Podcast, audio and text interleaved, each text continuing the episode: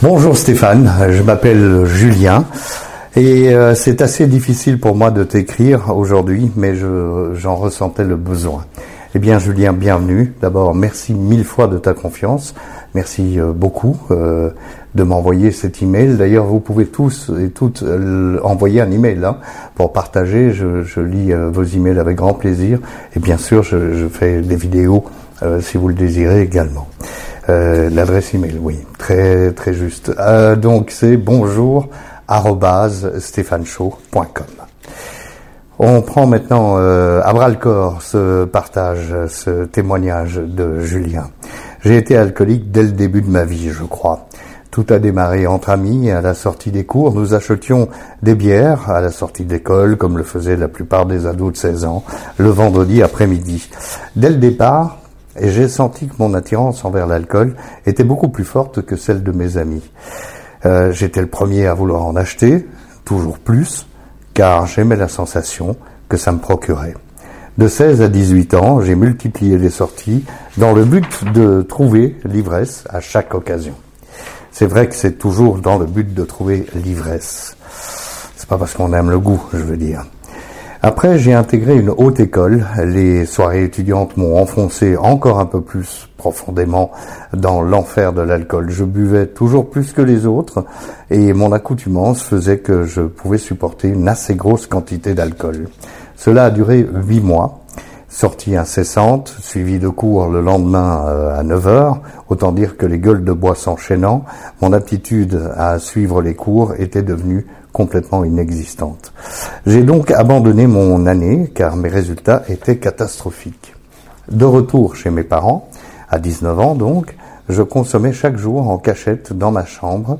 Je me servais dans la réserve d'alcool de mon beau-père, grand classique, en étant euh, discret, en mélangeant toutes sortes d'alcool avec de l'eau, du coca ou euh, de l'ice tea pour ne pas éveiller des soupçons. Tous les soirs, le même rituel, boire jusqu'à ce que je vomisse, et aller me coucher quand la bouteille était vide. À partir de ce moment-là, je savais que j'avais un problème. Je me rendais compte euh, que ce n'était évidemment pas bon. Alors pourquoi je ne pouvais pas m'arrêter? La question c'est pourquoi je ne peux pas m'arrêter. En effet, on se pose tous. Euh, et finalement, on va voir dans le récit de Julien, hein, dans ton récit, euh, Julien, qu'on peut s'arrêter. Chaque matin, se réveiller avec des maux de ventre, euh, maux de tête, envie de rien, c'était ma vie et j'avais commencé à accepter cette vie. J'avais commencé à travailler dans le milieu de l'ORECA à 20 ans, après avoir euh, quitté mes études, et j'y ai rencontré la personne qui partage ma vie.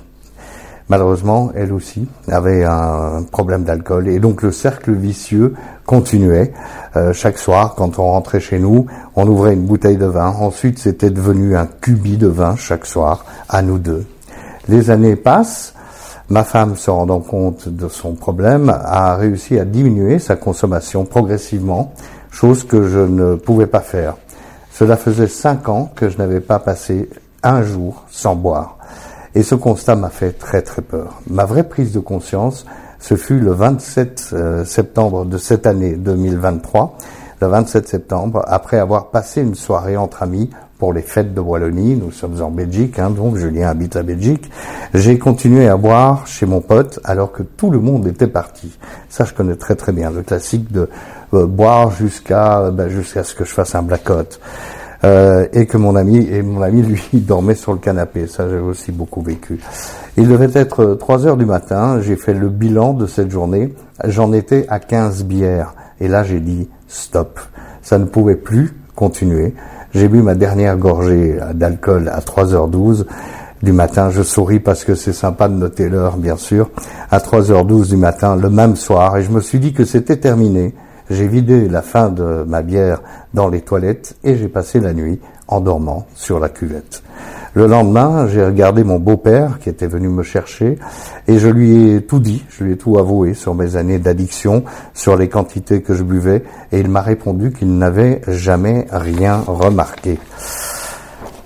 Cela fait un mois, au moment où Julien m'écrit cette, nous écrit euh, cette lettre, euh, il me dit cela fait un mois que j'ai plus retouché à la boisson. J'ai recommencé le sport. Euh, je me sens infiniment mieux qu'avant. Les premiers jours ont été difficiles, Mais, passé la première semaine, je ne pensais même plus à l'alcool. J'arrive à refuser les verres qu'on me propose en soirée et à d'autres occasions. Eh bien, Julien, merci mille fois pour euh, ce témoignage. Pourquoi? Parce que, bon, d'une part, tu es jeune, donc c'est un jeune abstinent, et puis c'est une jeune abstinence dans la mesure où ça fait pas très très longtemps que tu as arrêté de boire. Ce qui est merveilleux, c'est qu'il ne t'a pas fallu les 25 années qu'il m'a fallu pour me rendre compte qu'il y avait un problème avec cet alcool, et donc euh, bah, peut-être que tu vas euh, survivre beaucoup mieux que je ne que je ne le fais euh, au niveau santé en tous les cas. Il est très important de, de se dire que euh, il y a une phrase là-dedans qui doit nous, nous marquer, de se dire que au bout d'une semaine, ça va mieux. Alors on a très très peur d'arrêter, bien sûr, quelle que soit la consommation, consommation de tabac, consommation d'alcool, de drogue, etc., etc. Quelle va être ma vie si j'arrête? Eh bien voilà, on a le témoignage de Julien aujourd'hui qui est, jeune et jeune abstinent et qui nous dit au bout d'une semaine, je pensais même plus à l'alcool. Voilà, je pense que c'est un témoignage euh, qui nous sert d'espoir et, euh, et, je te remercie encore beaucoup Julien et je te souhaite de belles années, de très belles années d'abstinence.